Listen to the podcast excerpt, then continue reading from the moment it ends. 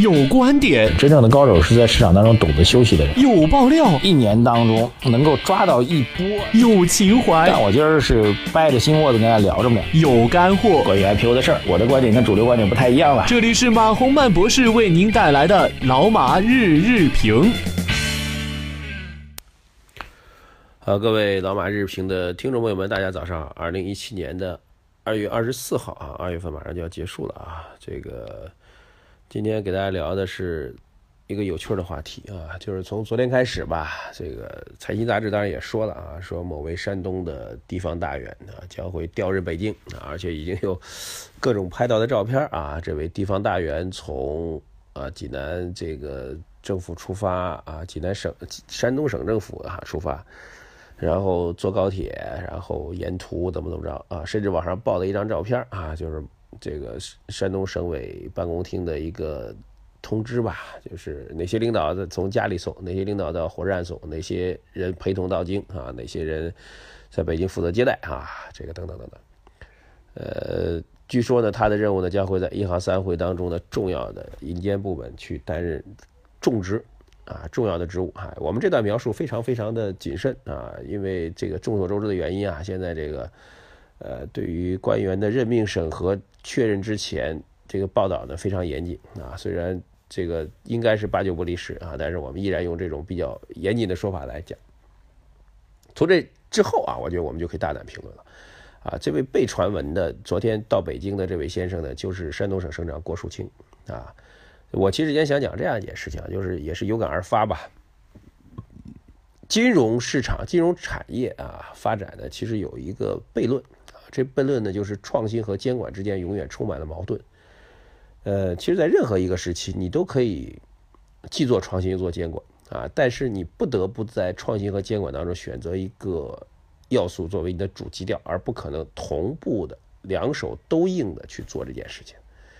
对，就此而言，其实我想对比的是历史上的担任证监会主席的郭树清和现任的这个刘士余先生啊，他们两位在监管思路当中的一个重大的调整、重大的不同吧。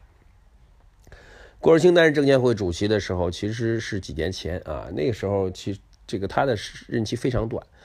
啊，但是他好像创了一个记录啊，这时间关系我没有去查啊，他应该有一个非常重要的历史记录，就在他任内那么短的时间当中出台的啊证券市场的相关的改革措施文件是。数量之多是远超想象的，对。然后给他的一个定位，当时我们给他的评价，一个就是创新大王啊，这个不断的有新的政策出台；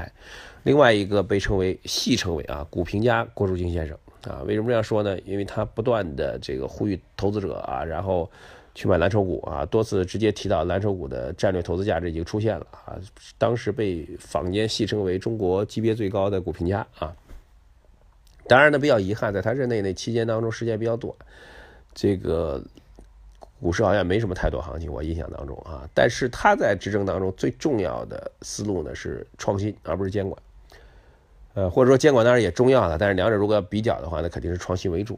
那现在的刘士余主席主要做的事情呢，显然大家已经看出来，刘士余如果将来啊，或者以如果以现在为一个这个这个这个评价点的话，那他的名字就是刘监管，而绝对不是刘创新。啊，甚至在上任之初就把这个本来市场期待很大的两个创新措施啊，一个是上交所要推战略新兴板，还有一个就是这个注册制啊。注册制其实给了一个比较长的时间啊，这个来推进，但即便如此，依然被叫停了。就这两项措施都被叫停了啊。对此呢，其实特别对于这个上交所战略新兴板被叫停啊，我其实真的是百思不得其解啊。所以这两个证监会主席做一个对比的话。那刘士余的这个监管方面工作可能占到了九点五九点五成啊，只有零点五成是在做创新啊。说实在，我我一点没有看出有什么太多的创新，包括最近出的这个呃这个类似于资管方面的新规啊，这个这个再融资的管理啊等等，基本上也都是在监管范畴当中。所以 这个证监会呃，如果综合来评价现在的整体的一行三会的监管措施。啊，包括刚才提到这资管的管理措施，其实一行三会，包括保监会这个项俊波前期的表表表达，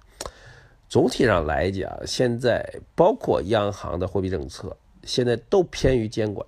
啊，一个比较典型的案例就是，两年前或者三年前备受追捧的互联网金融，现在被打得一塌糊涂啊！当年对互联网金融认为是重大创新、政策支持，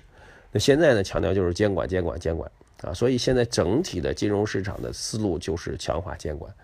监管当然是一件好事儿了啊，但是也必须要承认，当监管氛围特别特别重的时候，啊，对于资本市场以 A 股市场为代表的这些投资市场来说啊，它会在资金层面，在这种投资盈利的预期层面都会产生相当大的压力。好，这是我们的一个评价，到此告一段落。然后接着讲，假如那位啊，注意我们的措辞，假如那位山东省的地方大员。调任北京，真的真的有可能担任啊某个金融监管部门的这个大员的话，那我们的一个重要的判断出来，那么至少在他所可能担任的这个行业领域当中，有可能再次掀起一番创新鼓励之风。对，这其实是我们今天评论的一个焦点，就是未来一行三会整体的监管体制当中，极有可能因为这位大员的重新的从从从一个监管部门到另外一个监管部门，当然中间在地方上待了这么多年。这过程的变化有可能会给监管领域当中带来一定的创新之气，带来一定的创新之机，带来一定的创新之慧。对，这是我们今天这个节目特别想给大家来描述的。好的，这个这种创新的机会，其实对于资本市场来说，对于整个投资层面来说，啊，当然它不因为不是不会直接到证监部门了，但是对于啊这个银监相关的、金融市场相关的这个其他的一些产品创新啊。投资创新啊，模式创新方面极有可能会带来一股春风。对，呃，我个人的观点，我我个人的观点认为，现在以资本上为代表的，几乎九点五成的力量都在监管上，只有零点五成力量在创新上。我其实是持不同看法的。我觉得，毕竟中国还是需要以创新而主导，啊，而不是以这个监管为主导。其实再翻回头去啊，当年邓公推动这个改革开放的时候，提出了最有名的一句话，就是不管黑猫白猫，抓住耗子就是好猫，对吧？这句话的背后的含义就是鼓励创新，而不是强化监管啊。当然，到了一定时间再去监管，黑猫白猫当中有坏猫，这就是所谓的后来的这个民营经济起步的灰色地带啊。包括王石先生最早的那三百万，八十年代初那三百万，到底怎么来的，始终是灰色地带。但是当时就是创新需要，只有这些创新先行，才能够带动中国经济翻天覆地的改变。所以至少我们现在需要比当年监管需要强化，但绝不意味着监管成到达到了九成或者九成五以上以上的水平。这对于充满活力的金融市场来说，我觉得也是一种伤害。所以我们期待着这这股郭姓的春风、郭姓的洪流，能够给金融市场带来一些生机吧。好，谢谢各位啊！这个还有一个非常重要的事要谢谢大家，就是昨天晚上我们在湖北卫视播出的《你又是七级》这个这个第三集的节目，收视率极高啊！我们在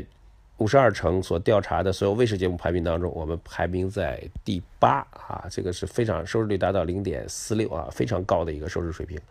全国的创投类节目应该是达到了一个巅峰啊，在众多的电视剧和综艺节目的播出的同时的情况下，我们达到这样一个水平，呃。我希望这个这个这个这个这个收视率极高，跟我们各位网友、各位粉丝的支持有大力的关系啊！另外再做一下预告，下周三啊晚上十点，本人将直接做，呃播出的时候直接做互联网的直播互动啊！我会跟这个品牌界的大咖一起来做啊，跟节目嘉宾一起来做，到时候大家来关来关注。还有我们下周三的时候，也会拿出大量的现金购物券，直接发送给我们啊。收看节目的网友们啊，大家一定要关注，再次拜谢啊，真真心真心非常真诚的谢谢大家的支持。好，非常感谢大家，先聊到这里，再见。